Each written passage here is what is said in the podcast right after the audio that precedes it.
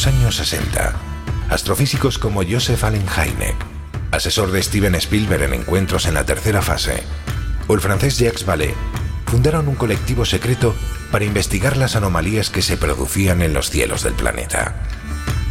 La conclusión a la que llegaron es que la ciencia, en muchos casos, no podía explicar lo que estaba sucediendo.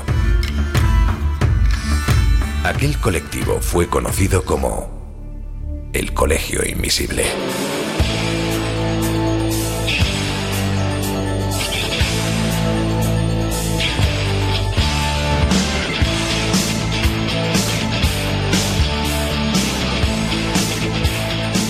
El Colegio Invisible, con Lorenzo Fernández Bueno y Laura Falcó en Onda Cero.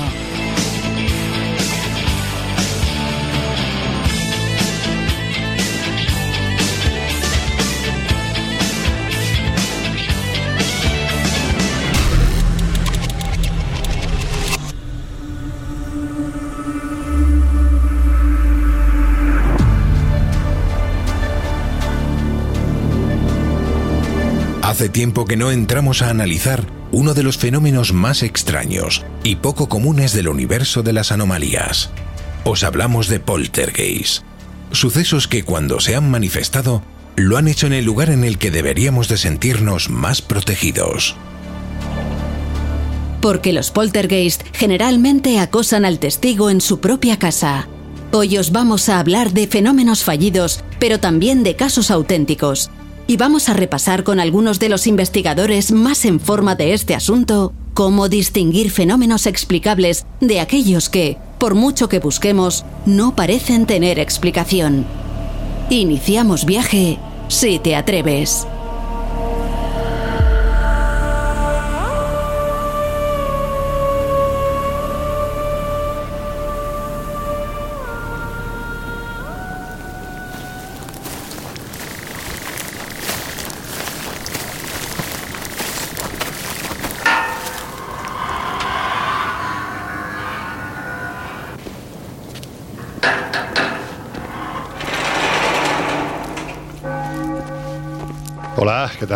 ¿Cómo estáis? Bueno, pues yo os diré que hoy particularmente mm, asustado porque aquí estos se han empeñado en que tratemos un tema que hace tiempo que, bueno, es verdad que no se asoma por el colegio invisible y encima, para que la ambientación sea lo más inmersiva posible, pues nos hemos venido a uno de esos lugares que dependiendo del momento pues cómo decirlo, te pueden pegar un pequeño susto.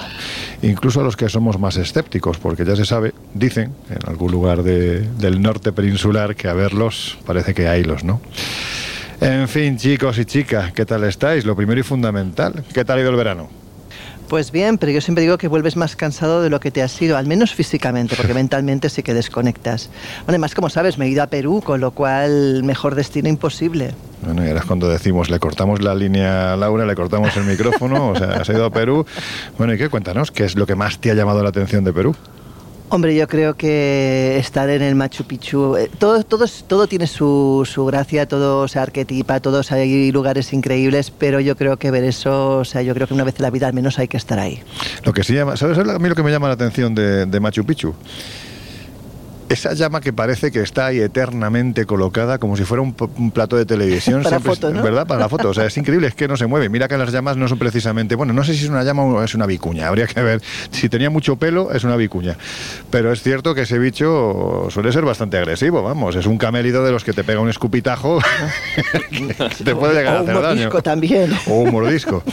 Bueno, a ver, vosotros, ¿qué? ¿Qué contáis? Josep Guijarro, ¿cómo estás? Pues yo ahora mismo, como ves, tengo un charco de babas porque Perú. Eh, Joder, es mucho sitio, ¿eh? Es- cualquiera dice que ha estado la piscina de casa, o sea, no. Pero Claro. bueno, bien, hemos di- disfrutado de esta canícula con estas temperaturas tan extraordinarias Mm. y recargando pilas para esta nueva temporada del Colegio Invisible. ¿Te ha gustado el viaje de Bosnia y de Croacia?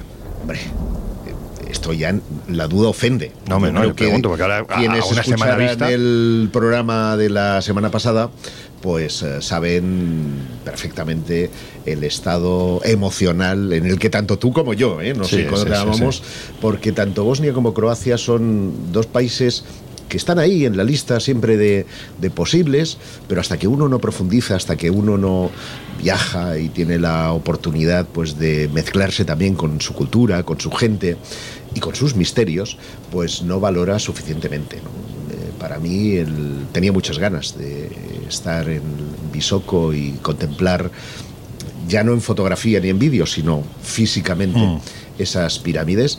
Y a mí, sinceramente, lo que más me sobrecogió no son tanto las pirámides como esas esferas misteriosas que efectivamente pueblan los alrededores. Pues a mí lo que más me sobrecogió y en el mejor de los sentidos son los 51 viajeros que se han venido con nosotros, que ha sido una auténtica pasada de gente, qué maravilla. En fin, esas cosas buenas que tienen este tipo de, de trabajos. Jesús Ortega, Yo iba a decir él, recuperándome, él no ha pero desgastado. ¿eh? yo no he quemado ruedas de esto. ¿Que, Bueno, que has ido a un chiqui park? no, pero bueno, en fin. Pero muy, muy contento, con ganas también de volver Claro. a, la, a la dinámica habitual. Ya sabéis que yo siempre aprovecho el verano para meter la marcha escéptica forzada Mm. a veces en el, en el colegio.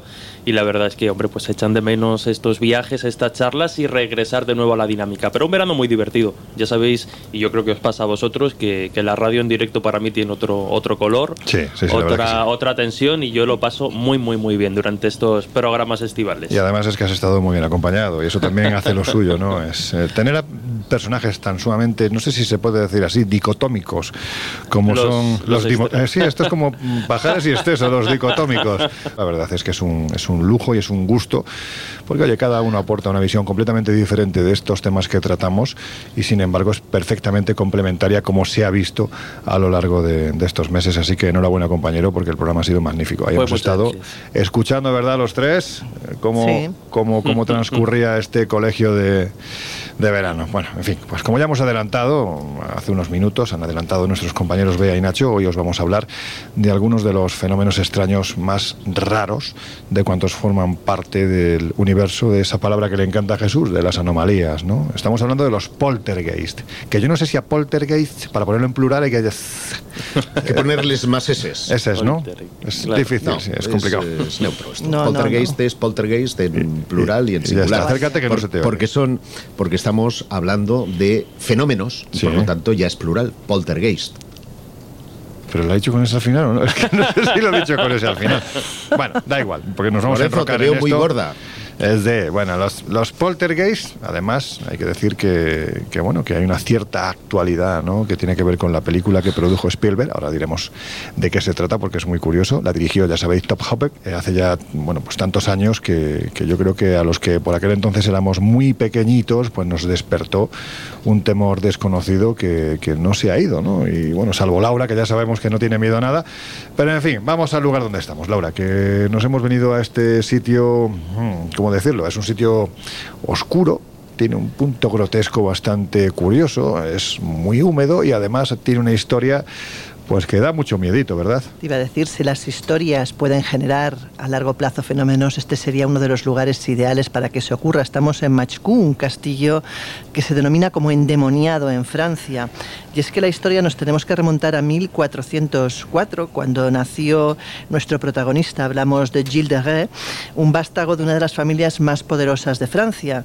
Este chico, durante su infancia, una infancia teóricamente plena, tuvo un padre bastante lejano, incluso te diría que su padre, pues eh, por desgracia, murió cuando 10 años después, es decir, que el niño enseguida quedó huérfano y eh, su padre pues falleció en una cacería de jabalíes y el chico quedó pues aislado y bajo la potestad de un abuelo que además según cuentan era muy déspota, solamente le interesaba manejar la fortuna familiar y lo que hizo fue pues intentar al revés, apartar al niño que no le molestara y para ello ¿qué es lo que hizo? Pues lo obligó a contraer matrimonio cuando apenas contaba con 16 años con una prima carnal. El chaval, como nos podemos imaginar, pues no lo pasó demasiado bien y para huir de toda esa locura, para huir además de ese, de progenitor tan sumamente descastado, decidió pues a los 24 años enrolarse en el ejército francés y nada más nada menos que luchar junto a la gran Juana de Arco. El caso es que eh, de ser un auténtico desconocido, eh, este chico pues llegó a convertirse en un auténtico héroe de guerra y eh, su nombre pues pasó a ser muy conocido, eh, tan conocido como bueno como pronunciábamos antiguamente que es Gilles de Rais. Pero parece que este muchacho pues eh, una vez eh, mataron a Juana de Arco, una vez la, la quemaron en la hoguera, decidió cambiar radicalmente su vida. Desde ese suceso no volvió a ser el mismo y de hecho convirtió el castillo de Machku en un auténtico mm, lugar de orgías desmesuradas, de, de casi prostitución y vicio y llegó a la situación de que además, eh, juntándosele a eso, decidió pues hacer un pacto de aquello más extraño con un tal Francesco Peralti, que era un hombre especialista pues sobre todo en artes oscuras y le inició a él pues precisamente en ese tipo de artes. Eso hizo que en ese castillo ocurrieran todo tipo de cosas macabras. Hablamos, por ejemplo, de, bueno, asesinatos, vicio, perversión, incluso eh, se le llegó a conocer casi como la figura de un vampiro sin colmillos, decía la gente, porque el castillo era un auténtico festín de sangre. De hecho, eh, bueno, eh, el hombre solamente se ocupaba, por ejemplo, de cosas tan absolutamente locas y, descarnadas y, violentas como asesinar a menores, a infantes, de los cuales además muchas veces guardaba la cabeza y se dedicaba a peinarlas y a decorarlas. Imagínate qué cosa tan macabra, ¿no? De hecho, al cabo de los años, cuando ya las desapariciones de chavales empezaron a ser notables, pues la población evidentemente venció ese miedo inicial al personaje y decidieron pues eh, evidentemente intentar que lo, que lo aprendieran, que es lo que ocurrió. Y de hecho no solamente fue excomulgado sino que también fue condenado a morir en la horca. Y cuentan que desde entonces pues ese lugar lógicamente ha quedado impregnado como no puede ser de otra manera de esas energías tan sumamente negativas de muerte, de perversión y, de vicio. Vamos, un sitio ideal para pasar un ratito como el que vamos a estar nosotros precisamente por eso, ¿no? Porque se dice que aparte de la propia historia que pesa, que es una historia bastante sólida, bastante siniestra, pues hay quien dice que tiene su eco en el presente, como no podía ser de otra forma, que estas paredes de piedra que tenemos a nuestro alrededor, como si fueran una especie de vinilos, han atrapado esas energías negativas a las que tú hacías alusión y de vez en cuando, pues cuando uno pulsa un resorte, ¿no? que, muchas veces lo hacemos de forma inconsciente, parece que saltan esos fenómenos paranormales de los que hoy vamos a hablar. Vosotros dos, así de primeras, ¿qué pensáis de este asunto? ¿Pensáis que los poltergeists son reales, que se producen, que estamos hablando de su otra cosa física?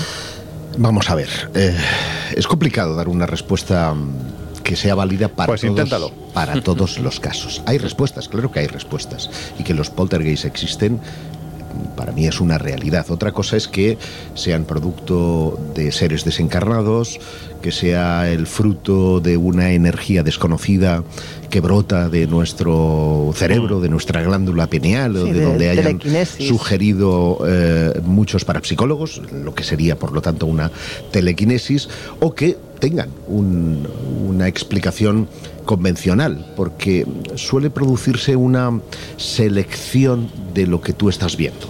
cuando se está protagonizando un poltergeist, mm. eh, necesariamente hay siempre una sugestión. Y esa sugestión viene dada en muchas ocasiones por eh, sucesos luctuosos, como el que ahora mismo eh, Laura nos, nos explicaba, o por acontecimientos que tú conoces y que por lo tanto son desencadenante de, un clima muy específico. Por lo tanto, seleccionas tu visión para que aquello que se produzca ya no buscas la explicación convencional, sino que buscas la explicación más sugestiva. Y, y siempre nos queda la duda. Y te lo dice alguien que cree. Jesús, ¿tú qué opinas? No, estoy muy de acuerdo con, en este caso, con lo que comenta Josep, porque con el fenómeno... O sea, no con coma, no, coma, estoy muy de acuerdo, ¿no? no, no, en serio. Vale, es que si no... En serio, porque, porque además pasa como con otro tipo de, fenómenos que hemos abordado aquí. Hablamos del fenómeno OVNI y tratamos de buscar una explicación única y definitiva para cada uno de los miles y miles de, de casos. Eh, desde mi punto de vista, probablemente si nos tenemos que ir al terreno de lo paranormal o de lo misterioso, eh, en lo que respecta, respecta a, los poltergeists, sí me quedaría más en la, bueno, en la, en la versión de que es en un momento dado una energía casi casi física incontrolable por parte de una persona. Podríamos hablar de capacidad de sí, de, telequinesis, más que llevarlo al ámbito, más que llevarlo al ámbito del más allá o mm. espiritual. Aunque vamos a ver que con muchos casos acaba mezclándose un poco la parafernalia que da origen al caso con los fenómenos que luego se desarrollan. Y algo muy interesante y yo creo que en esto estaremos eh, de acuerdo, es un hmm. concepto que, que, yo he utilizado en algunas charlas y que sería el de sobreinterpretación paranormal, y es cuando ya nos metemos en una dinámica o en una rutina en la que efectivamente están sucediendo cosas extrañas en, en nuestro hogar, a partir de que ya las empecemos a detectar o a interpretar como posibles fenómenos paranormales, el efecto bola de nieve va a ir a más. Y lo que quizá en otras circunstancias, como puede ser un repiqueteo o un golpecillo en la ventana, no lo añadiríamos a, esa, eh, a ese catálogo de casuística paranormal, precisamente ya, claro, en un estado de sugestión, en un estado en el que ya vas entrando un poco al tema, va, va aumentando. El problema tal vez es qué consideras por fenómeno paranormal, porque quienes no creen como es tu caso, pues eh, siempre van a tender a buscar una explicación a todo cuando a lo mejor no la tiene. Yo recuerdo antes de irnos de vacaciones que desclasificaban, o, sea, publicamos en Espacio Misterio un vídeo desclasificado por la CIA de los experimentos de Geller, que son muy llamativos, porque mm. no le conocemos por doblar cucharas, pero él viajó a Stanford, a la universidad, estuvo sometido a rigurosos experimentos científicos en los que adivinó cuestiones telepáticas, es decir, se le transmitía imágenes aleatorias que se cogían de una enciclopedia y era capaz de dibujarlas con una precisión absoluta. Eh, mm, alteraba una brújula con el poder de su mente y era capaz de doblar metales, ¿no? Esas tres cosas eh, una de la rama de la ESP, ¿no? de la percepción extrasensorial, y la otra de la telequinética, por sí mismo podrían explicar buena parte de los fenómenos. Pero yo entiendo que esto no son fenómenos paranormales, sino más bien fenómenos psíquicos. Si hablamos de fenómenos paranormales, ya que has lanzado la pregunta, que sea Laura la que la conteste. No, no, es que además yo creo que un poltergeist tiene algo que evidentemente diferencia de cualquier otro tipo de fenómeno. Y no me refiero a los ruidos, que al final los ruidos pueden producirse fuera de un poltergeist en cualquier investigación paranormal, o que además son quizás lo más fácilmente explicable yo creo que el hit parade de los poltergeists es cuando empiezan a volar objetos, empiezan a desplazarse cosas o incluso a levitar personas y eso ya empieza a ser muy difícil de justificar desde el punto de vista de la ciencia. Yo creo que hay que diferenciar el tipo de sucesos que entran dentro de lo paranormal, pero son relativamente, digamos, menores y por tanto la ciencia quizás tiene más fácil el poder darles una explicación más o menos creíble, pero claro, hay algunos de los fenómenos paranormales que se producen durante un poltergeist que es bastante jodido explicarlos. Bueno, pues estamos con... Que, a ver, Joseph, ¿qué quieres decir? Que te veo que estás lanzado. Sí, porque entre otras cosas me parece muy interesante la reflexión de Laura porque entre otras cosas yo creo que sí hay una diferencia entre lo que sería parapsicológico o mm. psíquico y lo que es el poltergeist en sí, y es cuando hay una comunicación, cuando se está dando algún dato que nos permite reconstruir una historia. Y hay casos en los poltergeists que nos permiten reconstruir una historia. Pero eso ocurre no solo en los poltergeists. Sí que supone la intervención de algo externo que no es de las personas que están ahí eso no solo ocurre en los poltergeists. yo, también lo que intentaría es diferenciar lo que es una fenomenología mm, paranormal habitual y lo que es un poltergeist, porque un poltergeist va mucho más allá. O sea, yo creo que es un paso, un, siguiente paso en cualquier fenómeno paranormal, porque lo que tú cuentas ocurre igual en una investigación paranormal y no necesariamente hay que ver volando objetos ni desplazándose muebles, puede ser más sutil todo, pero el poltergeist yo creo que es cuando llevas ya todo a un extremo que realmente es muy difícil de explicar. Bueno, yo creo que lo más importante es que eh, tenemos por un lado esta parte que es la teoría y vamos a ir a la práctica, que son los casos donde nos podemos hacer a la idea perfectamente del tipo de fenómeno del que estamos hablando, que yo creo que además siempre lo decimos que los casos son la salsa del colegio invisible. Pero antes de continuar, escuchad. Creo que va a haber una tormenta. No seas tan gallina, Griffin.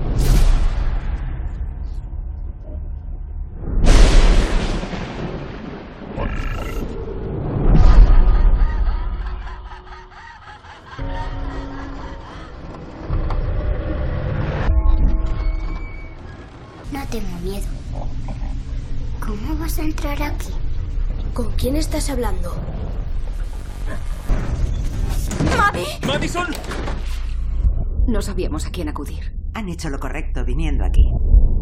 Esto no parece el típico encantamiento. Nunca había visto nada parecido.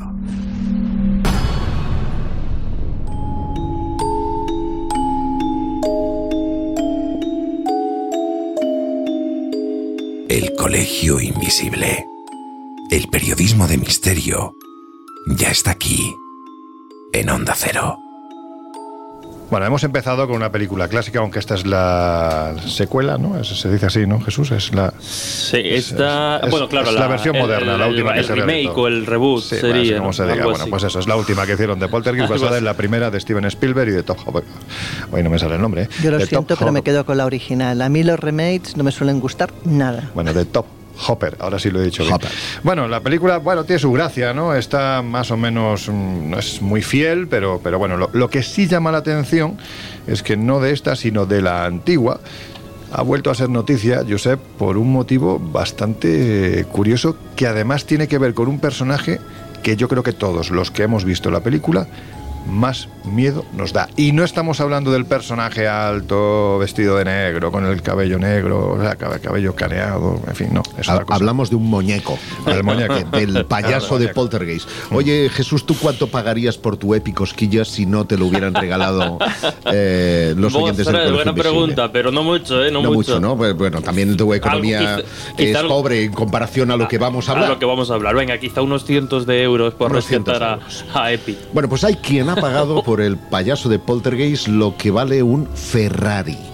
Pero por lo que veo por la cifra es un Ferrari de los caros, ¿eh? Pero de los caros, de efectivamente, los muy porque caros. hablamos de 656.250 dólares, es decir, unos 601.000 eurazos al cambio.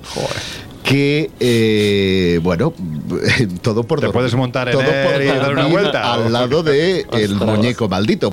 Y la figura en cuestión, pues ha sido vendida a este mejor postor, no ha trascendido su identidad, eh, que equivaldría al precio de un Ferrari 812. De ahí que la comparación fuera bastante fiel y por lo tanto hace que, pues eso, la fiebre, no sé si tanto de lo cinematográfico como realmente de lo que trasciende, ¿no? A través de ese muñeco pueda atraer, porque seguramente no pasará mucho tiempo que haya alguna leyenda asociada al, al payaso y que probablemente haga que incremente su Pero es que valor eh, de una forma, no sé si exponencial. Para ¿no? eso vete a comprar la, la Anabel o una cosa que realmente haya tenido Claro, fenomenología, porque eso no deja de ser un elemento de cine que no tiene mayor trascendencia, por muy mitomano que Bueno, seas. la verdad es que poner en una balanza al payaso de Poltergeist o Anabel, la verdad es que no sé, pero en fin, esto es como...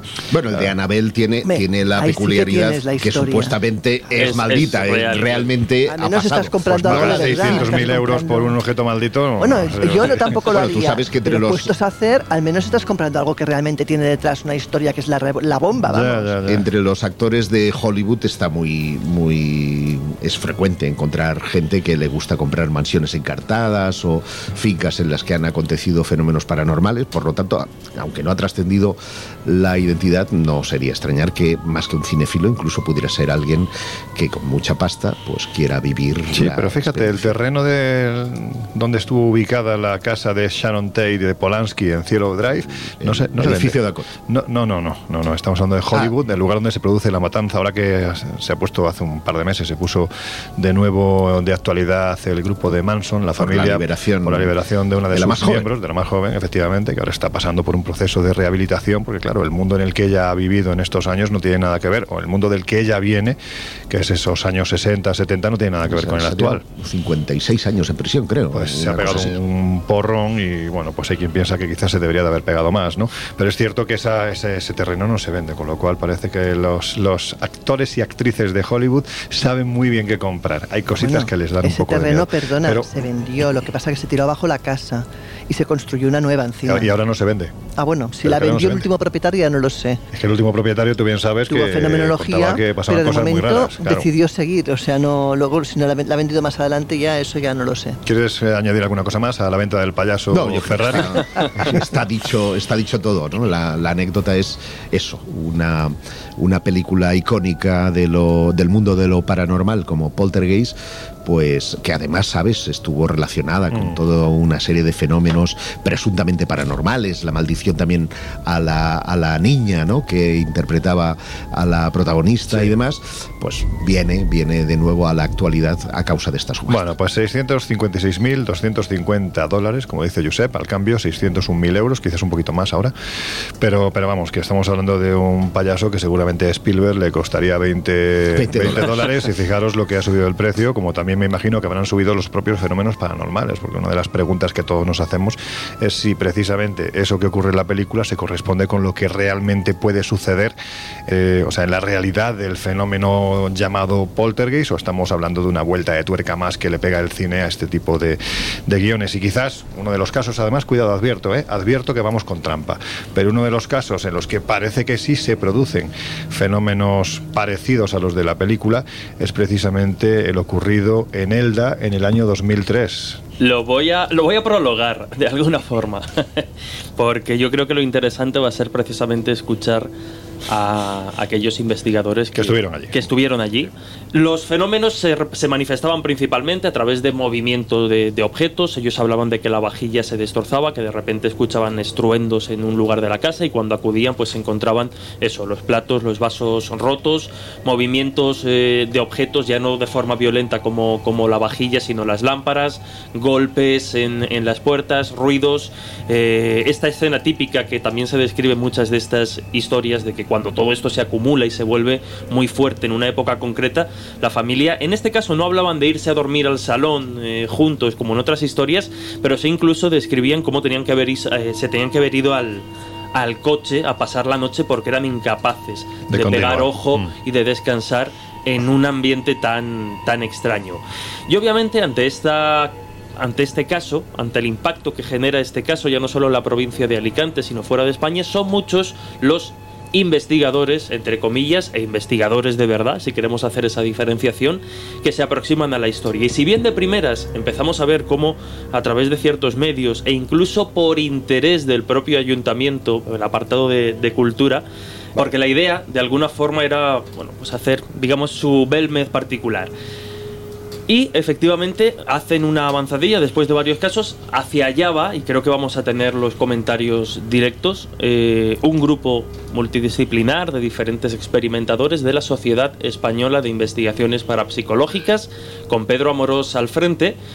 Y para sorpresa de muchos, pero a veces es necesario también hacer este, este matiz, los resultados que encuentran o que se aproximan de primeras, eh, bueno, pues pueden, pueden sorprender, ¿no? Ahí déjalo, déjalo ahí, déjalo ahí, déjalo ahí, que estamos a punto ya de llegar ah, al final de esta primera media hora de, de programa del Colegio Invisible. Hay que decir, como comentaba Jesús, que un grupo de investigadores de la SEIP fueron hasta este lugar, estuvieron durante bastantes días, no sé incluso si semanas, investigando en el sitio y llegaron a conclusiones os aseguramos que verdaderamente sorprendentes, pero eso os lo contamos en la segunda hora. Ahora os dejamos en compañía de nuestros compañeros de los servicios informativos de Onda Cero Radio. Estáis en el Colegio Invisible, enseguida volvemos.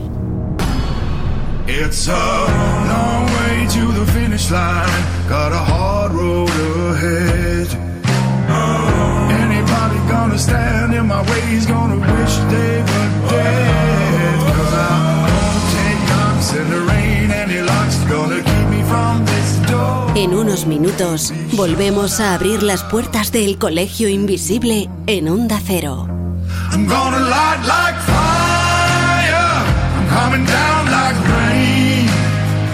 gonna break down barriers.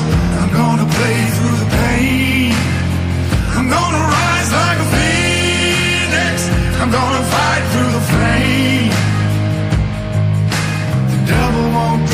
down. Cause I'm done.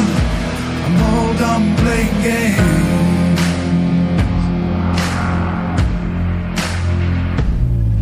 I don't know when the job will be done and the way isn't clear.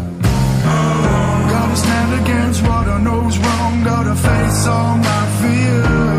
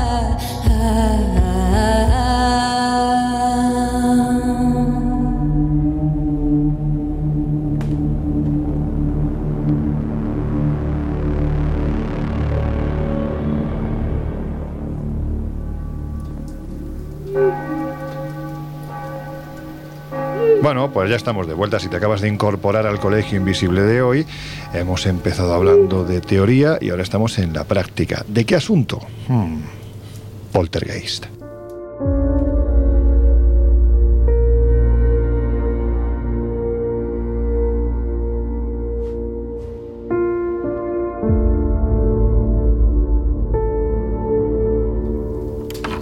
Y nos habíamos quedado con ese momento en el que el grupo de la Sociedad Española de Investigaciones Parapsicológicas, encabezado por nuestro querido Pedro Amorós, se acerca hasta Elda, estamos en el año 2003, porque los habitantes de un domicilio aseguran que se están produciendo fenómenos poltergeist tremendamente agresivos.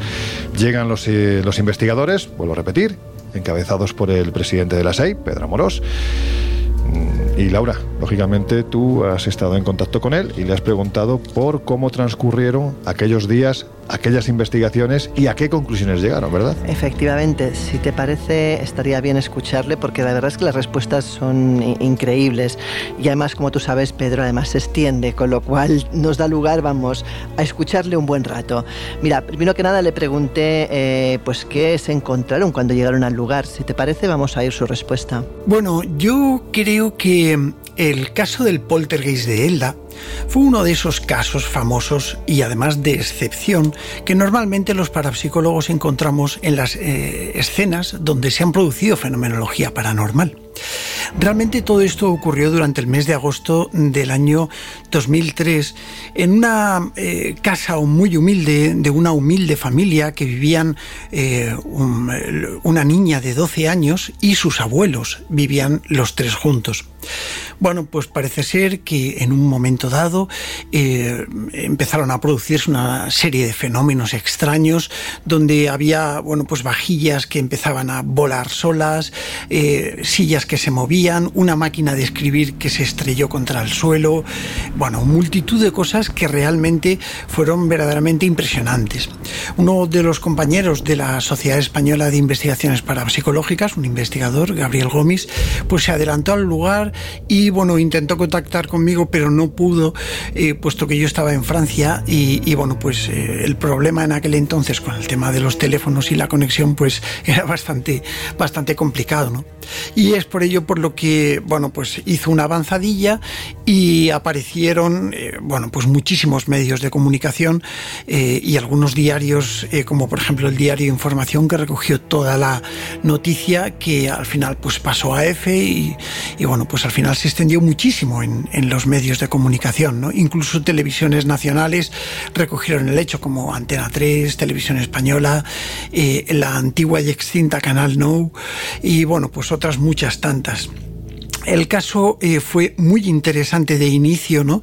Y tanto es así que yo, como presidente de la SEIP, eh, me vi obligado con todos los datos que teníamos a eh, realizar una investigación en el lugar junto con cuatro de mis colegas y sobre todo pues con Guillermo Núñez, que era un especialista, es un especialista en, en imagen digital y bueno, pues de este modo realizar un estudio in situ de qué es lo que estaba ocurriendo allí, ¿no? En principio apuntaba como uno de esos casos típicos de los que, vamos, eh, de película, como aquel que dice, ¿no?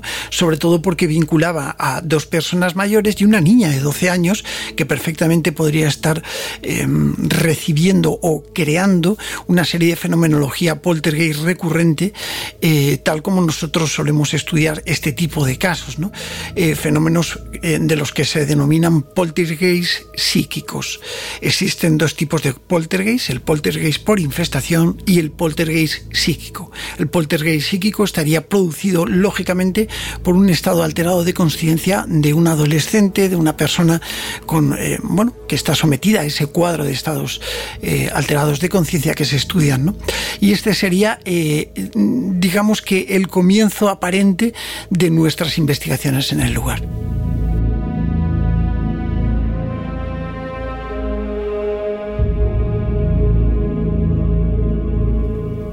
Como ves, eh, pintaba bien la cosa. Sin embargo, eh, bueno, lo segundo que decidí preguntarle es exactamente qué determinara qué fenómenos son los que se estaban produciendo. Los fenómenos que se producían en el lugar eh, fueron muy diversos. Había eh, fotografías que demostraban cómo las cacerolas estaban volando, los muebles estaban absolutamente destrozados, prácticamente toda la vajilla de la casa estaba eh, por los suelos estrellada y sobre todo lo mm, curioso fue que, bueno, pues se oían cosas, se oían voces, golpes por las noches y, y, sobre todo lo verdaderamente curioso es que eh, la niña logró fotografiar, incluso con una pequeña cámara fotográfica de carrete, pues los objetos por el aire, mmm, volando. Algo que realmente esto es típico de películas, pero, pero claro, en la vida real, ¿quién está preparado para esto, no? Esto nos hizo plantearnos algunas cosas, eh, sobre todo por, primero, por la diversa fenomenología que había en el lugar y mm, posteriormente el, eh, eh, porque mm, no suelen ocurrir así los fenómenos. Se, se, rompe un poco lo que es la estructura de fenomenología paranormal que se suele producir en un lugar, donde normalmente el, eh, el experimentador, pese a que ponga cámaras, necesita de un tiempo muy prudencial para... Eh, para, que, para captar algún fenómeno, ¿no? Y aún así es difícil. Claro, todo esto nos, hizo sospechar mucho a todos los colegas que fuimos allí. Y cuando nos eh, situamos en el lugar, eh, bueno, pues ocurrieron cosas, eh, cosas que empezaron a levantar ciertas sospechas.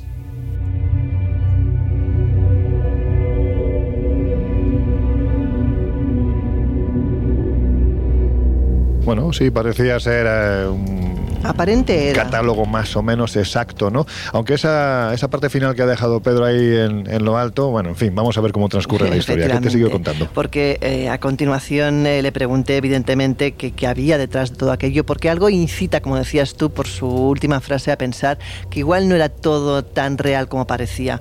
Pues escuchemos qué me contestó. Cuando los miembros de la Sociedad Española de Investigaciones Parapsicológicas nos acercamos hasta el lugar, bueno, pues allí hubo, hubo cosas un poco extrañas, ¿no? Nos estaban esperando por parte de algún compañero que vivía también en la zona y la señora, la abuela de esta niña, eh, bueno, pues eh, empezó a realizar unos comportamientos muy extraños. El primero de ellos es que a uno de mis colegas no le dejó pasar. Y bueno, pues eh, empezó a, mm, de algún modo, a darse cuenta de que, eh, de que había una especie de mala intuición por parte de ella, ¿no? Pero no le dejó pasar. Al resto sí que pudimos pasar, estuvimos allí investigando el tema, pero no.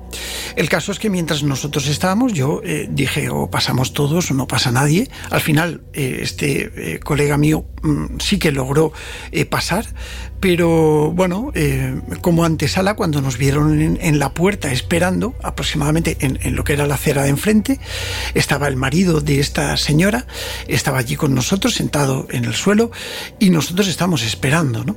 Lo verdaderamente curioso es que justo mientras estábamos esperando empezaron a escucharse golpes, ¿no? pero golpes brutales. Eh, el techo, que era un techo de estos que tienen escayola, pues eh, se estaba cayendo a pedazos, como si estuvieran esperando que los investigadores llegáramos allí para que los fenómenos empezasen a detonarse, ¿no? Esto no es natural ya, ¿no? Eh, entramos un poco en consonancia con lo que había ocurrido anteriormente y ahí es cuando dices, vale, esto aquí hay un gato encerrado, pero bueno, pero de los que arañan, ¿no? Y y bueno, pues una, por una de las esquinitas veíamos como la señora eh, se asomaba por la puerta, eh, luego la entrecerraba y empezaban los golpes y, todo prácticamente, ¿no? Y luego se asomaba para ver si estábamos allí mirando y demás. era todo totalmente sospechoso, ¿no? Eh, hasta que pudimos acceder en el, al lugar. Y bueno, lo verdaderamente curioso es que cuando accedimos al lugar eh, nos encontramos un escenario dantesco. Todo estaba por el suelo, todo prácticamente eh, está- había volado por los aires y mm, de algún modo no esperábamos que encontrar todo aquello así no sé, estaba todo roto, las sillas estaban desmembradas, había una máquina de escribir reventada contra el suelo que se había visto volar por el por- por- en una de las fotografías, las vajillas estaban esparcidas por el suelo, vamos que no. Em, lo analizamos todo. eh, yo me llevé un detector de mentiras, un polígrafo, y bueno, pues en presencia de eh, Antena 3 y Canal No, eh, bueno, pues yo le conecté el polígrafo a la señora y empezamos con una serie de preguntas. Y bueno, pese a que era un polígrafo casero, un polígrafo eh, no profesional, sí que nos servía para darnos cuenta de que algo había allí que no cuadraba, ¿no? Y bueno, pues también eh, nuestro compañero Guillermo Núñez Sordo, eh, un analista, eh, compañero de la Sociedad Española de Investigaciones Parapsicológicas, analista de imagen, pues empezó a hacer un barrido fotográfico de cientos de fotos, ¿no? entre las que, mm, bueno, pues apareció de todo. En el análisis posterior que se hizo, empezó a, a ver detalles como que en algunas de las fotografías que nos habían pasado mm, de, de los testimonios, es decir, de que eh, pues todo estaba volando por el aire y demás, pues se veía reflejado en el plafón de, la lámpara, eh, pues a la señora mayor, eh, o sea, tirando las cosas mm, volando y, y a la niña haciendo fotos. Bueno, eh, eso y entre otras cosas, pues no sé, una cinta de cassette que había en un vídeo con una película que se llamaba La Bendición, en la que, bueno, pues se recogía un caso verdaderamente similar, muy parecido a este, ¿no? Y totalmente eh, pues eh, de cine, ¿no? De lo que, del caso de cine que se podría llegar a producir. Entre esto y las pruebas poligráficas, pues nos dimos cuenta de que todo había sido un absoluto montaje, ¿no? La señora mayor, con un palo de escoba, le pegaba golpes al techo mientras estábamos nosotros allí y el techo estaba desmembrado. Y luego diciéndonos, haciéndonos pasar poco a poco para que, en fin, eh, todo era eh, muy evidente, ¿no? Incluso las losas de- del techo de escayola, pues tenían los golpes y en los círculos del, del palo de escoba con el que había estado pegando los golpes para, para crear esa brutalidad allí, ¿no? Eh, no sé, eh, todo esto eh, fue más o menos lo que nosotros encontramos en el lugar y evidentemente el dictamen que, que se hizo por parte de todos nosotros y que fue firmado fue que se trataba de un fraude, un fraude eh, bastante, bastante estudiado y con unos fines verdaderamente curiosos, ¿no? De los que presuntamente se podría decir que, que bueno, pues había algún fin económico por medio.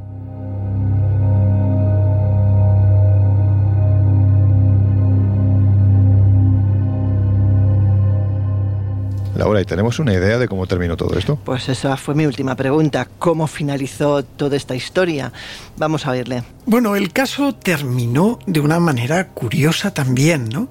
Eh, porque nosotros, mm, pues cuando salieron los programas de televisión donde evidentemente todo esto se había manifestado de que se trataba de un fraude, pues esta familia no quiso tener contacto alguno con nosotros ya, eh, porque ellos iban buscando lo que era el protagonismo, ¿no? Pero tanto el diario Información como Antena 3, me parece que Telecinco también estaba, y Canal No, bueno, pues reflejaron incluso Televisión Española, reflejaron eh, estos hechos curiosos, eh, que sabéis que esto en verano es bastante recurrente porque es el típico caso de verano que los medios de información, mientras que están todo el mundo de vacaciones, pues suelen recoger para impactar, ¿no? Este tipo de noticias antiguamente se utilizaban para, para crear un poco de, retención de audiencia, como digo yo, ¿no? Eh, y para impresionar a la gente, ¿no? Y entonces estaban ávidos de información. Pero cuando salió todo esto, que era un fraude uno, pues también fue información porque era un caso curioso. ¿Qué se perseguía? Pues realmente no lo sabemos bien, pero presuntamente, bueno, pues esta señora estaba intentando gestionar ayudas, ayudas para, para la familia, y bueno, pues no sabemos realmente si fue una característica que ella utilizó o un detalle que ella utilizó eh, para, para intentar presionar al ayuntamiento y que le diese una subvención para arreglar su casa, o bien que simplemente quería mm, eh, mostrar notoriedad ante la gente y bueno, pues destacar un poco la ayuda necesaria para poder mantener a la niña de 12 años que vivía con los abuelos. ¿no? En fin, eh, como conclusión personal, yo diré que la mayor parte de los casos que se estudian en parapsicología, el 90% tiene una explicación lógica y aparente, el 90%. Del resto de ese 10% que queda, tenemos que un 8% puede ser explicado por los fenómenos paranormales psíquicos, es decir, lo que un paragnosta o una paragnosta pueda en un momento dado pues elevar y producir mediante un estado alterado de la mente. Esto se estudia en parapsicología, pues tipo eh, precognición, clarividencia, clariaudiencia, fenomenología poltergeist psíquica, eh, movimiento de objetos, telequinesis, etcétera, etcétera, etcétera, ¿no? Y luego ese 2% que queda de los fenómenos son fenómenos poltergeist que nosotros le llamamos por infestación, donde realmente sí que existe una eh, huella psíquica, una causa paranormal aparente que realmente quiera manifestarse en un momento dado. Y yo creo que todo esto es el resultado de una combinación de cosas. Eh, y es que la gente a veces necesita exteriorizar este tipo de casos y de cosas que ocurren para llamar la atención. Hemos estudiado muchísimos otros casos en los que nos ha ocurrido algo similar, ¿no?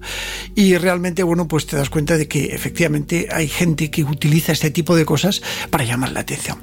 El caso en sí fue muy curioso, fue un caso de libro, realmente por lo que eh, había, pues con niña de 12 años, con adolescente en plena evolución, que, que realmente, bueno, pues era una niña muy, muy, muy, muy seria, muy metódica, muy coherente, pero que claro, las fotografías revelaron que detrás de la cámara estaba ella junto con su abuela.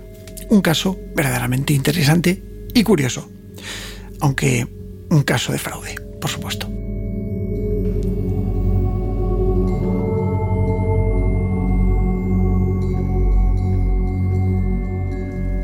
Bueno, pues ya vemos que no es oro todo lo que reluce, que a veces ocurren cosas como esta. No es la primera vez que nos encontramos fenómenos supuestamente poltergeist detrás de los cuales hay una intencionalidad puramente humana, pero hay que decir que también, por el otro lado, hay sucesos que aparentemente tienen una explicación difícil, ¿no? Por lo menos explicación tienen, porque eso es algo que siempre hemos eh, defendido en el Colegio Invisible, ¿no? No estamos hablando de fenómenos inexplicables, sino inexplicados. Ahora, la cuestión es cuál es esa explicación.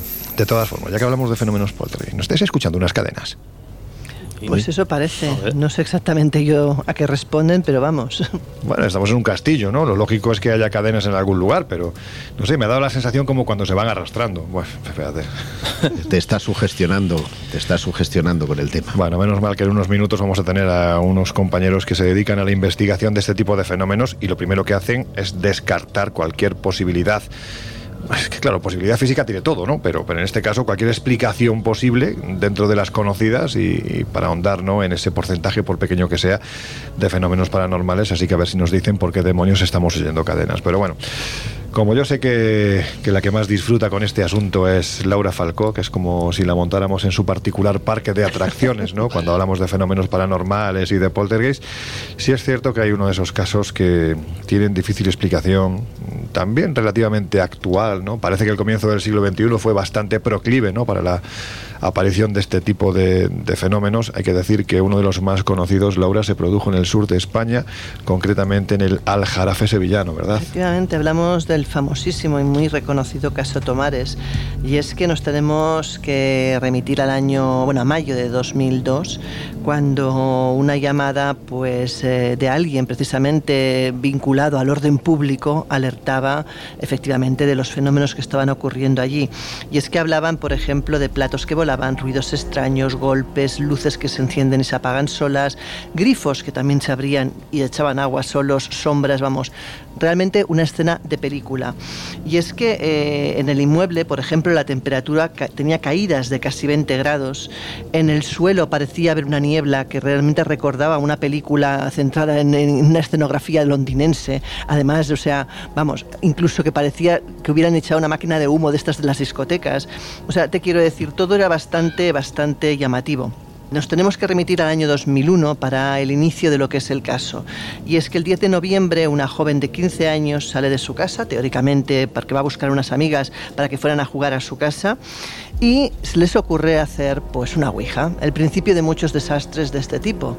Y me gustaría aprovechar la ocasión para avisar que la ouija no es un juego y que por favor que no que la gente no interactúe con ello porque las consecuencias son múltiples y variadas, no únicamente esotéricas, pero sí múltiples y variadas. En cualquier caso, estas niñas empiezan a hacer esa ouija, parece que no pasa nada relevante de, más allá de un intercambio de informaciones, pero 48 horas más tarde, la joven de la que hablamos, María Luisa, fallece en su casa y según el Instituto, Instituto perdón, Anatómico Forense, la causa de la muerte es una parada cardiorrespiratoria. De hecho, cuando se consulta a las amigas sobre qué sucedió ese día anterior, esa noche anterior, eh, en la sesión de Ouija, ellas dicen que no ocurrió nada especial, salvo que hubo una serie de mensajes que anunciaban una muerte, una muerte que como podemos ver se produjo, ¿no? El caso es que a partir de ahí empieza lo que es el poltergeist propiamente dicho, y es que dos días después empiezan a escucharse extraños ruidos que provienen de la habitación de la fallecida, y al abrir la puerta, imagínate el susto cuando descubren que eh, las muñecas de María Luisa empiezan a, moverse como si estuvieran manejadas por una mano invisible, y que además, eh, pues ese solamente era el comienzo, porque a partir de ahí hubo todo tipo de manifestaciones, mmm, tanto ruidos como cuadros moviéndose, la cocina, por ejemplo, parecía realmente un festival, porque allí las puertas de, los armarios se abrían y se cerraban solas, los, las luces, los grifos, las persianas, todo parecía activarse de forma autónoma. Incluso decían, por ejemplo, que los cubiertos salían volando. Y, realmente, pues el padre de la fallecida decía públicamente que algo de otro mundo había ocupado su casa y que no sabía qué hacer. El caso es que en febrero de 2002 la familia, a raíz ya de, de un acontecimiento quizás el más llamativo de todos, que fue la aparición de su hija al final del pasillo en forma de un espectro etéreo, que además, según contaban, tenía un aspecto bastante triste, deciden abandonar la casa y deshabitarla. De hecho, la casa pasa a estar en venta y se queda así por los siglos de los siglos prácticamente. Pero no contentos con ello, los vecinos hablan también de que se oyen ruidos inexplicables dentro de ese hogar deshabitado ya en aquel momento. Según contaba, por ejemplo, la hermana de la fallecida, Carmen, decía que Luisa ese día no estaba mala, tan solo ese último día empezó como a vomitar y tenía un comportamiento algo extraño. Ella dice que aquella noche ya no podía dormir, que eran las dos y pico de la mañana, y de repente en su cuarto se hizo una especie de ventolera inexplicable, helada. Su puerta se cerró de golpe y los cajones empezaron a abrirse y a cerrarse con mucha fuerza. Su persiana vibraba y ella empezó a chillar histérica. En aquel momento sus padres intentaron abrir la puerta de su habitación, no podían y cuando por fin entraron, pues ella estaba auténticamente histérica, porque además las luces no dejaban de cerrarse y encenderse solas. El caso es que, como te decía, se mudaron de la casa y la madre empezó a ir a la casa simplemente pues a modo de rendir homenaje a la hija, ponerle velas, porque según le decían eso quizás ayudaría a que el espíritu transitara. Eh, de hecho, eh, bueno, eh, al cabo del tiempo decidieron volver a esa casa, aunque evidentemente pues volver a un lugar así no es fácil para nadie.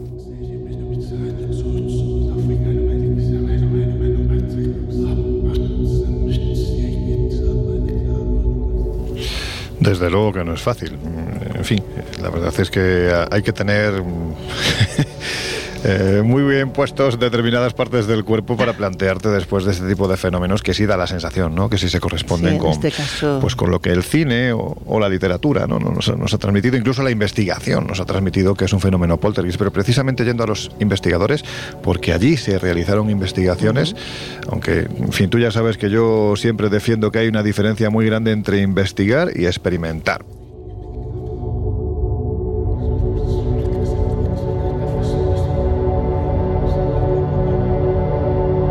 Bueno, pues sí hay un andaluz que lleva años investigando este tipo de casos y que sabe perfectamente los mecanismos físicos que se mueven en el 99% de los casos, que, bueno, ya sabéis que aquí siempre decimos que son explicables, aunque no tengamos la explicación, pero que además ha vivido en sus carnes lo que se produce en ese 1% en el que no parece haber una explicación racional, no al menos a día de hoy, pues eh, ese es un querido amigo al que siempre recurrimos cuando se trata de hablar de fenómenos paranormales, vuelvo a repetir, porque tiene mucha experiencia. Laura, ¿te das tú la bienvenida? Pues efectivamente estamos hablando de, vamos, de José Manuel García Bautista, como decías, uno de los máximos exponentes en temas de divulgación de misterio y investigación, periodista, escritor. Bueno, si tengo que decir todo tu currículum no acabamos ni mañana, así que bienvenido, Bauti. ¿Qué tal, compañeros? Bien hallado siempre. Oye, qué bien se te oye. Qué maravilla. ¿Qué has hecho? no he hecho nada, ¿eh? es que aquí va y viene. La... Algún día hablaremos de los fenómenos paranormales y las señales de radio. Uh, eso sí que es. Bueno, alguna, algún poltergeist hay en alguna emisora de radio se ha producido en alguna ocasión, o fenómenos extraños, ¿no? Según dicen. Pero bueno, mira, lo primero que te voy a preguntar, porque ha estado comentando Laura hace unos minutos, ese caso que se produjo en el Aljarafe hace años, en 2002, el caso Tomares. ¿Cuál es tu opinión sobre este caso? Bueno, pues realmente, fíjate, hablamos de uno de los casos más impactantes que, tiene la provincia de Sevilla. Mm, originado, mm, siempre se ha hablado del tablero de la Ouija. Sabéis que para muchos es un tablero maldito, para otros es simplemente un juego. Mm, Pero pues, se produjo precisamente después de una sesión en la que Luisa, una, una chica, hizo precisamente una, sesión con unas amigas, eh, quería contactar con, el espíritu del abuelo que había fallecido eh, apenas unas semanas antes, y en, esa sesión a ella lo que se le comunica es que iba a morir en un plazo de tiempo eh, bastante concreto. Casualidad o no, la verdad es que la chica fallece. Incluso se llega, como sabéis, cuando fallece una menor, eh, lo que se hace es una investigación para tratar de esclarecer las causas. Al final, bueno, pues causas naturales y a partir de ahí el piso, este inmueble ubicado en el barrio antiguo de Tomares, pues empieza a tener una actividad bastante fuerte en la que interviene incluso la Policía eh, Nacional y la Policía Local, ambas, en la que no se pudo determinar realmente por su parte lo que estaba sucediendo. Lo cierto es que había una gran cantidad de fenómenos que comenzaron por ruidos que molestaban obviamente a los vecinos y acabó por la manifestación, una manifestación bastante evidente ante los propios eh, policías que acudieron allí de lo que parecía ser, bueno, pues ese rastro que dejaba una materialización. Igualmente, pues incluso la familia, su hermana Carmen, llega a ver a la fallecida en lo que era el pasillo de la casa y tienen que abandonar un inmueble que quedó abandonado, quedó eh, pues vacío, desierto, durante décadas hasta que finalmente, bueno, pues se, consiguió vender. Y parece que ahora mismo esos fenómenos pues han, amainado, pero desde luego es uno de los casos más importantes que hay que para mí eh, pues están provocados por eh, la persona que fallece, por Luisa, y por esa conciencia o no conciencia de muerte de la que muchas veces habla Emilio Carrillo y que aquí pues teníamos, tendríamos un mm. ejemplo claro. Bueno, pues si nos hemos puesto en contacto contigo es precisamente porque sabemos que eres una persona que lleva mucho tiempo investigando, aunque mm, aquí tenemos siempre la discusión, bueno, discusión amable, ¿no? Entre Laura y yo sobre si se experimenta o se investiga. ¿Tú qué opinas?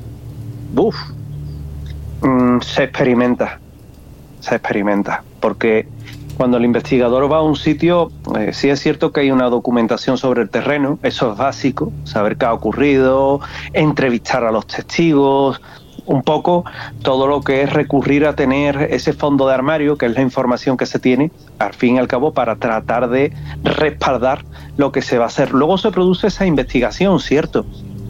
Pero la investigación no es más que experimentar en muchas ocasiones con aparatos con los que tratar de captar psicofonía, con las que cámaras con los que se intentan captar imágenes, orbes, lo que sea que de alguna forma te pueda indicar que en ese lugar ocurren esos hechos que te han descrito y que los investigadores, pues la mayoría de las veces, acuden o acudimos tarde. Eh, lo cierto es que es cierto, se investiga, pero cuando el investigador eh, se sumerge en el inmueble donde ocurren los hechos, la investigación pasa a ser una experimentación en la que también se vuelcan muchos deseos, muchos anhelos personales y sobre todo vivir lo que se cuenta es que sucede en un sitio determinado.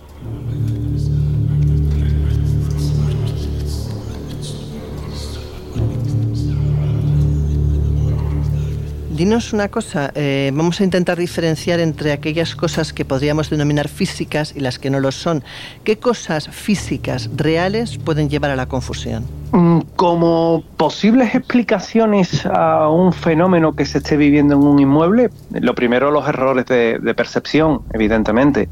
Hay algo que también juega un papel determinante, que es la sugestión. Mm, yo he vivido en primera persona muchas muchas personas que nos han avisado con diferentes casos y que al final bueno pues era eh, sugestión y miedo a enfrentarse a, tener un posible fantasma o, actividad paranormal en casa. Eh, luego, evidentemente, sabéis que eh, en muchas ocasiones se dicen que se escuchan pasos y demás, que eh, es la teoría de las canicas, que no es descabellado, es la presión de las tuberías por la noche, el aire, y que eso, en este caso, pues nosotros lo hemos vivido en primera persona y no precisamente investigando, sino a través de una empresa de oficios reunidos que tenía mi familia y que estoy bastante familiarizado con ese tipo de sonidos.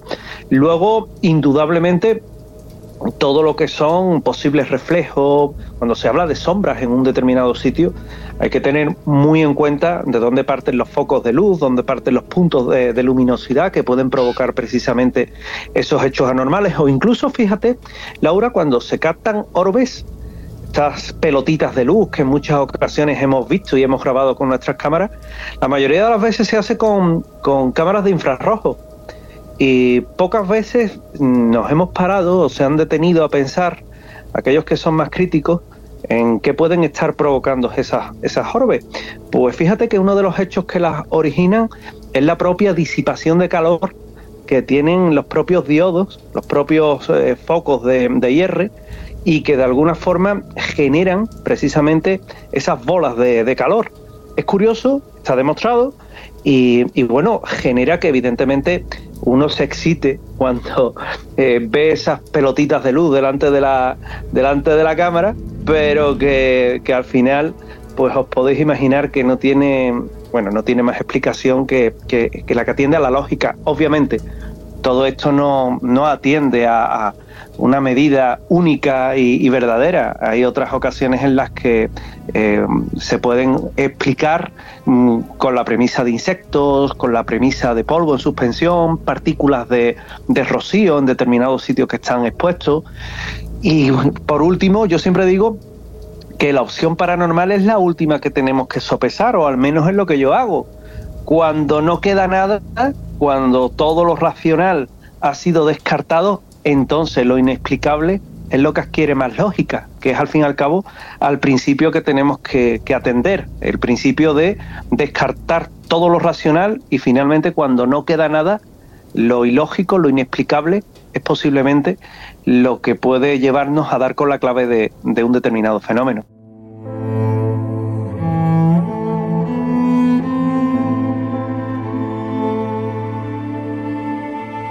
Vamos precisamente a lo inexplicable.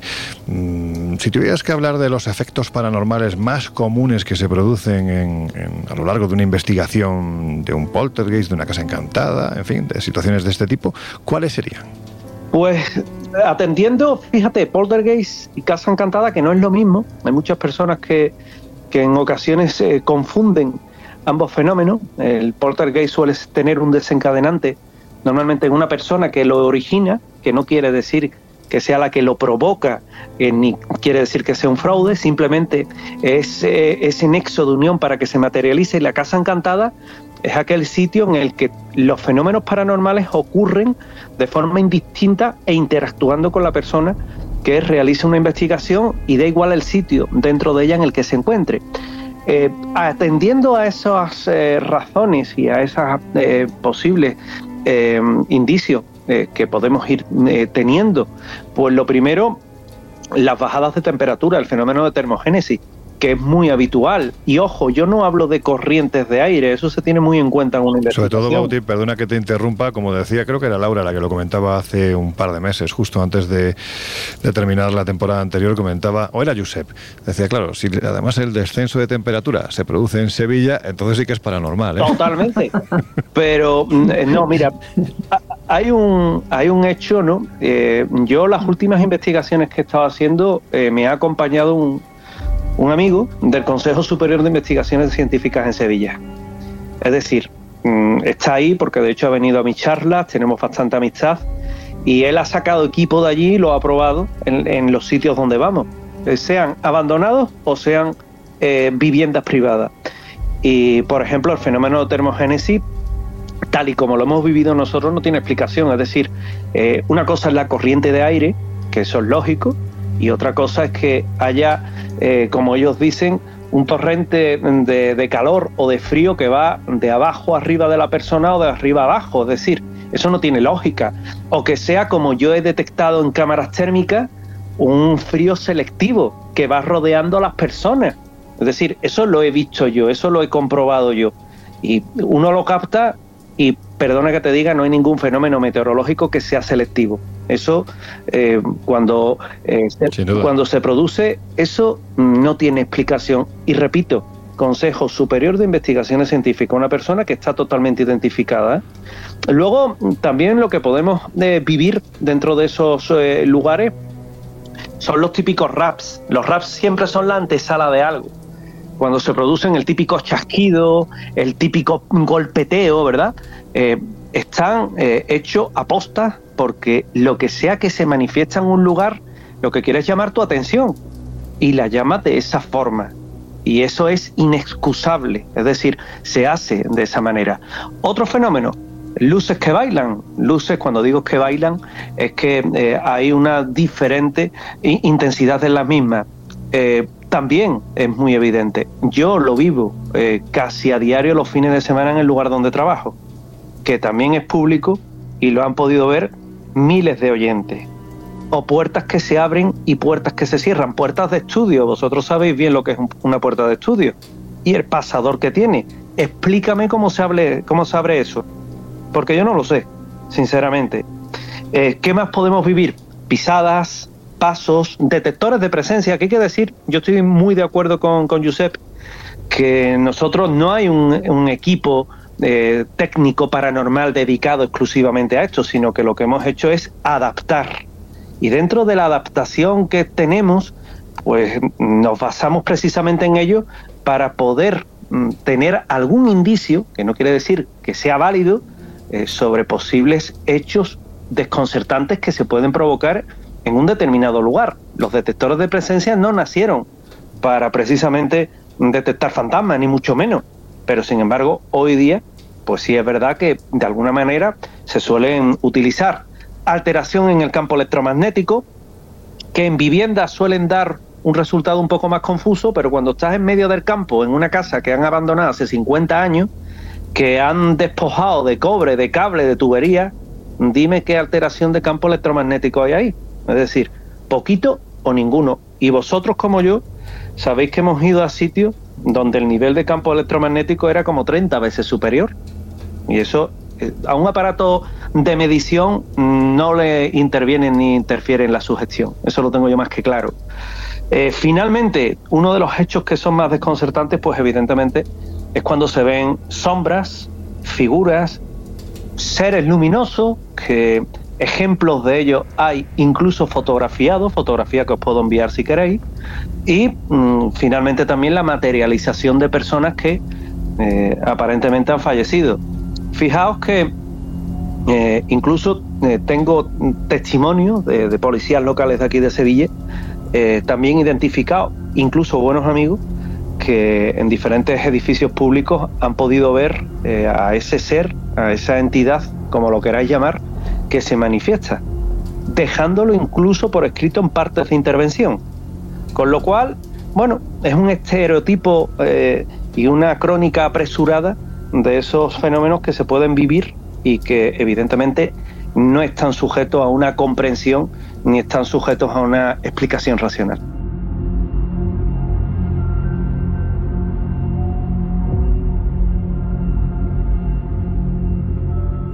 ¿Y cuál es aquel caso con el que realmente no te quedó duda? Bueno, con el caso que no me quedó duda, hay varios, hay varios, Laura. Eh, yo te puedo decir que hay un caso que no me queda ninguna duda y, precisamente os lo, he, lo he comentado hace un momentito. Es el, sitio donde trabajo los fines de semana, es donde eh, vemos pasearse un compañero que falleció en 2004. Y, y, claro, cuando tú sabes que, cuando tú has trabajado con él eh, del año 2001 al año 2004, en el 2004 fallece, y lo ves, por ejemplo, un día que se pasea por un pasillo y lo ven tres compañeros más, pues impresiona mucho. Mm, sinceramente, impresiona mucho porque no, hay lugar a duda. ¿eh? Tengo un buen amigo, que algunos lo conocéis, Antonio Petit Gancedo, doctor de aquí de Sevilla, médico, que Sí, sí. hablando en una ocasión con él, yo le expresé mis dudas. Le dije, oye, Antonio, ¿esto puede ser una, una sugestión colectiva? Y me dijo una cosa que fue muy clara, y ahí está él. José Manuel, es más sencillo que veáis un fantasma a que cuatro personas sufráis una, una sugestión colectiva. Y yo, sinceramente, cuando viene de un médico con la reputación de Antonio, me quedo con eso. Y hay una serie de cosas con el paso del tiempo que ya no me paro a discutir ni a luchar contra ellas. Eh, Yo no trato de convencer a nadie. Sé lo que he vivido, sé lo que he visto y sé que hay una realidad que no comprendemos, pero que está ahí, paralela a nosotros. Y luego hay otros casos que son muy interesantes, evidentemente. La Facultad de Bellas Artes de Sevilla, por ejemplo, es ese templo maravilloso donde sabemos que se aparece la Ceci, como se dice, Cecilia Oz de Faber. O fíjate, recientemente, haciendo una pequeña investigación en el Hogar Virgen de los Reyes, que tuvimos también grabación de psicofonías in situ, o incluso, bueno, una un algo que se hizo y, que fue una sesión Ouija, que ya sabéis que yo no soy dado a, a eso porque no me gusta nada, pero que hubo una interactuación con otra máquina que incluso, bueno, pues las personas que la estaban realizando, que son muy conocidas, se quedaron perplejas junto con todo un equipo de grabación, porque aquello no tenía ni pies ni cabeza, es decir, eh, era una conversación casi casi inteligente con lo que estábamos haciendo. El cómo se explica de nuevo esto, pues yo muchas veces lo digo, porque se duda en muchas ocasiones de los investigadores, ¿no? Yo me califico más que un investigador, un curioso de estas cosas, ¿no? Pero en muchas ocasiones se duda. Yo a las alturas que estoy de mi vida no me paro a, a preparar nada ni a hacer ningún tipo de historia. Si en un lugar pasan cosas, pasan. Y si no pasan, pues ya está. Eh, no, como se dice aquí en el sur, todos los días no es domingo, todos los días no es festivo, todos los días no tienen por qué ocurrir cosas cuando se van a un sitio. Entonces, bueno, pues hay lugares, como te comentabas, que, que son maravillosos a la hora de, de encontrarte con lo desconocido y estos, estos que te he citado son algunas muestras, algún botón de muestra de lo que te puedes encontrar de paranormal en, en una investigación por aquí, por el sur.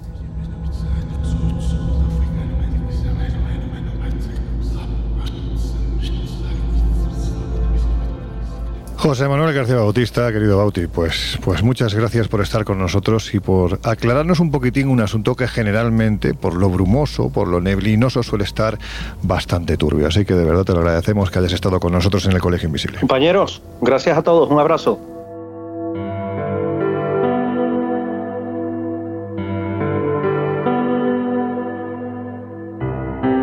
Bueno, pues después de estos datos os vamos a dejar pues descansando un poquitín, que son muchos datos, escuchando una de nuestras músicas esenciales y enseguida volvemos.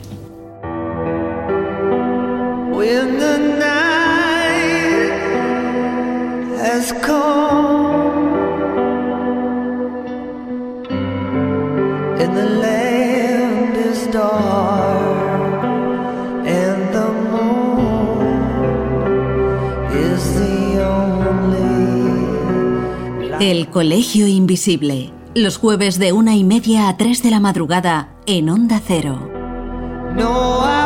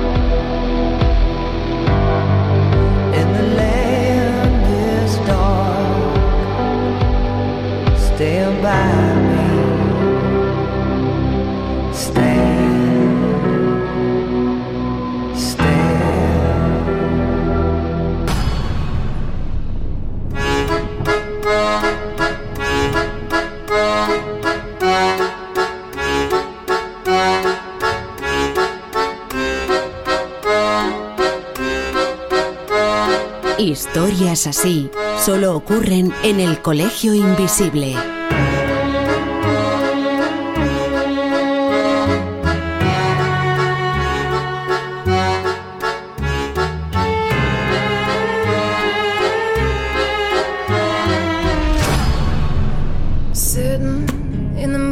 Sun, I'll be sitting till the evening comes, watching the ships roll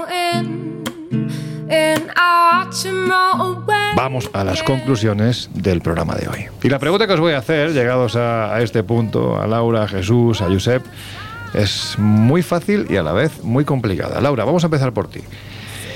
¿Qué hay detrás de un poltergeist? En un porcentaje muy alto de casos hay lo que llamaríamos eh, tele- eh, telebulia o bien telequinesis, es decir, estamos hablando de la capacidad de una mente en situación limítrofe, en situación eh, de estrés, de provocar fenómenos físicos.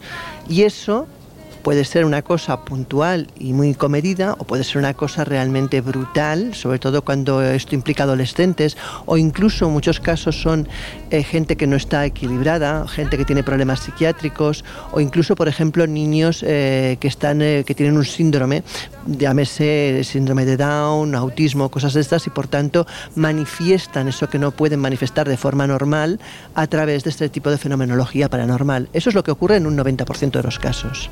Cual, desde tu punto de vista, hay un 10% que vete a saber lo que ocurre. Que puede haber otros tipos de elementos, sí. Otro tipo de elementos. A mí me ha encantado lo de telegulia. Me ha sonado un poco a eso de como que, oye, hoy tengo un poco de telegulia, como que tengo es hambre, la capacidad Bulia, bulia. mental de influir sobre los demás, de provocar fenómenos sobre otras Joder. personas. Pues venga, voy a intentar ¿A que ver te si gustan los palabras? a través de mi telegulia. Sí, sí, a, a Josep. Venga, Josep, te voy a influir para que digas lo que tienes. Venga, ¿qué vas a decir tú? Eh, a la misma pregunta. A la misma pregunta, claro, no voy a hacer otra Pues, diferente. ah, no sé, como has dicho, tengo varias preguntas, pues pensé que igual eran variadas. No, no, no. Yo no, no sé, igual. No, te lo he dicho mentalmente, por eso lo has Mentalmente, pensado mal. Sí, sí, telegulia, telegulia. No, es, es complicado. Yo me reitero en lo que indiqué al principio. Es, es difícil establecer una misma ecuación o una misma solución para, para todos los casos. Me pregunto cuántos de esos casos eh, míticos que se remontan a principios del siglo XX resistirían hoy día con el aparataje y las, eh, digamos, innovaciones técnicas el análisis de los eh, parapsicólogos. Y, insisto, yo soy de los que creo no solo en los fenómenos paranormales, porque los he vivido, he tenido ocasión de experimentar algunos de ellos, como en la comunicación eh, espiritual. Es decir, yo considero que hay vida después de la muerte. ¿no? Por, por consiguiente, quiero decirte que estoy en un mar de dudas, porque es evidente que esos fenómenos existen, pero hablar de su etiología, hablar de su origen, hoy por hoy me parece premeditado y eh, solamente podemos inclinarnos desde la óptica de la fe, creer o no creer. Esa es la cuestión. Eh, Jesús. Bueno, como yo creo que tanto Josep como Laura ya han dejado una opinión más o menos clara y, y de hecho estoy bastante, bastante de acuerdo. Sí que es cierto y lo hemos ido comprobando a día de hoy. Tú que además eh, el tema de los poltergeists es uno de los que más te, te ha interesado a lo Sí. largo de, de tu carrera. Sí, sí. Probablemente, y aquí habría que hacer una, una estadística, y aquí estoy tirándome un triple, pero probablemente sea aquello del, eh, uno de esos fenómenos en los que probablemente más fraudes se han, eh, se han encontrado Sin al duda. respecto y a comparación de, de otro tipo de, de historias. Eso no quiere decir que, ojo, ¿no? Eh, quitando capas de nieve y quitando capas de testimonio, uno pueda llegar en un momento dado a según qué fenómenos a los que quizá no podríamos encontrar una explicación de forma tan, tan convincente o tan racional como, como en otras ocasiones. Pero, por desgracia, eh, hemos comentado varios casos en los que el poltergeist suele ser el camuflaje o la cortinilla o el disfraz tras el que esconder muchas historias, historias humanas, a veces simpáticas, otras desagradables. A lo largo de, de tantos programas del colegio ya hemos hablado de, de cómo precisamente detrás de algunos poltergeist los que se esconde directamente son historias de, de maltrato. Sí, sí, sí, sí. De maltrato a hijos, a, a- a mujeres. Hoy en un punto de vista quizá más simpático también, porque estamos hablando de casos de principios de, de siglo, las casas de duendes muchas veces Mm. eran precisamente vecinos, ¿no? O, o incluso grupos organizados que pretendían desalojar o echar del bloque a algún vecino, entonces se inventaban estos duendes o estos poltergeists. Vuelvo a esto, ¿no? Mm, Desde mi punto de vista, la estadística y el conocimiento de muchos años siguiendo esta clase de historias me llevan a pensar que probablemente muchas veces son eh, fraudes o interpretaciones erróneas de fenómenos comunes, pero sin descartar que, oye, en un momento dado, quizá en alguna de estas historias lo que haya de fondo sea un, un residuo ¿no? de, de fenómeno extraño o anómalo. El tema, si me permites apuntar muy brevemente algo, es que el cine también ha ayudado a disparar Claro. eh, lo que es un poltergeist, cuando en realidad quienes hemos ido a casas hemos encontrado cosas mucho menos explosivas.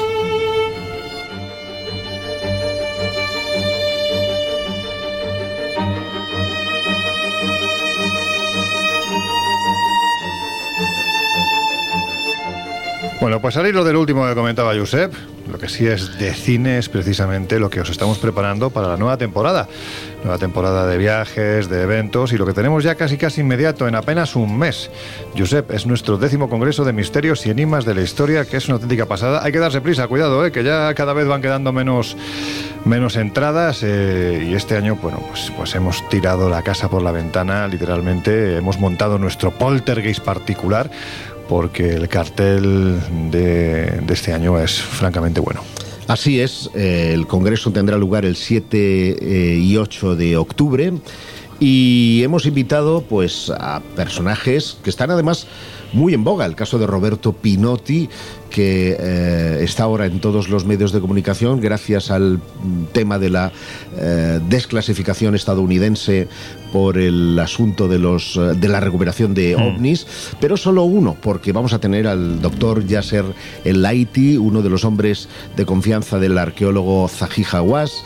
Va a estar con nosotros otro arqueólogo, el profesor Claudio Lozano, que junto a Diego Cortijo, un célebre explorador, nos traerán imágenes y estudios de las inmersiones en la enigmática ciudad de Yonaguni, en Japón, una anomalía geológica para algunos, para otros restos de una ciudad. Estará con nosotros Fernando Rueda, Miguel Pedrero, Macarena de la Rosa, Lorenzo Fernández, que además presenta junto a Javier Domínguez eh, Jadoga un libro Sí, sí, de la sí, serie sí. Extraterrestres. Sí, que estrenamos además ya, prácticamente quedan unas semanas para que estrenemos y es un libro, es un tochazo importante con algunos de los mejores eh, casos, investigaciones que hemos realizado, hay mucha declaración inédita y sobre todo lo que a mí me encanta, que es una pasada, que es el cuadernillo central donde Javier ha desarrollado todo su arte, porque hay que decir que es un artista en el sentido más amplio de la, de la palabra y ha conseguido que esos casos que quizás nos quedan un poco antiguos, ¿no? donde no tenemos esa representación, esa fotografía, ese documento que nos diga, por ejemplo, cómo era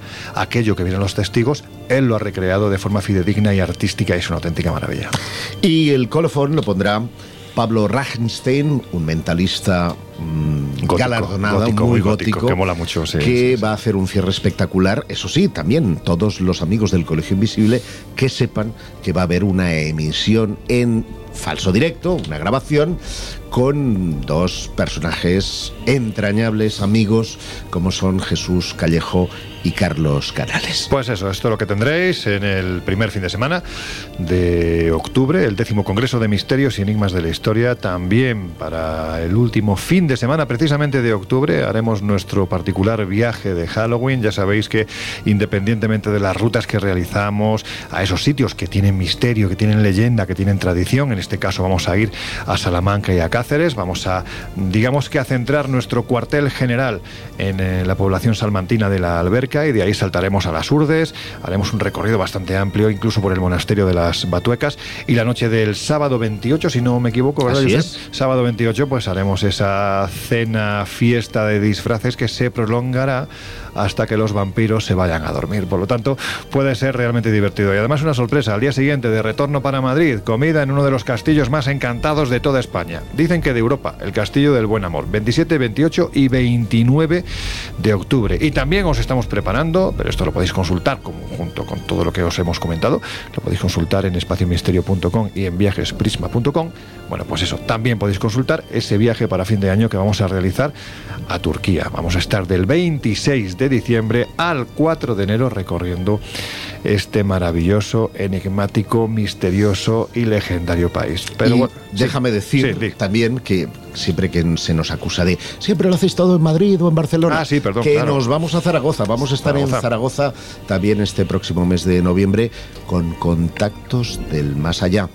Con Laura Falcó, con Níquel eh, Lizarralde. Lizarralde y con, ya que hemos hablado hoy de Poltergeist, con quien evoca Sí. personaje medium de Poltergeist, que es Marilyn Rosner. Bueno, pues esto será, hasta la fecha la tenemos, pues si no la tenemos... día- creo que es el día 11 de Bueno, por si acaso, los datos, todos los datos Viajes certeros en viajesprisma.com y en espaciomisterio.com.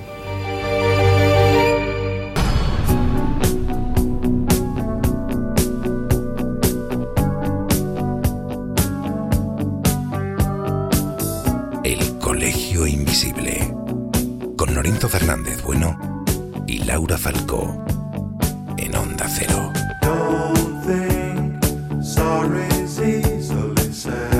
Bueno, chicos, que llegamos al final. La verdad es que ha sido un programa bastante más tranquilo de lo que yo me esperaba. ¿eh? Mira que a mí este tema, sabéis que Y eso por que has lado, escuchado cadenas. Me gusta, me gusta, no, y sigo escuchándolas, pero en fin, debe de estar dentro de mi cabeza.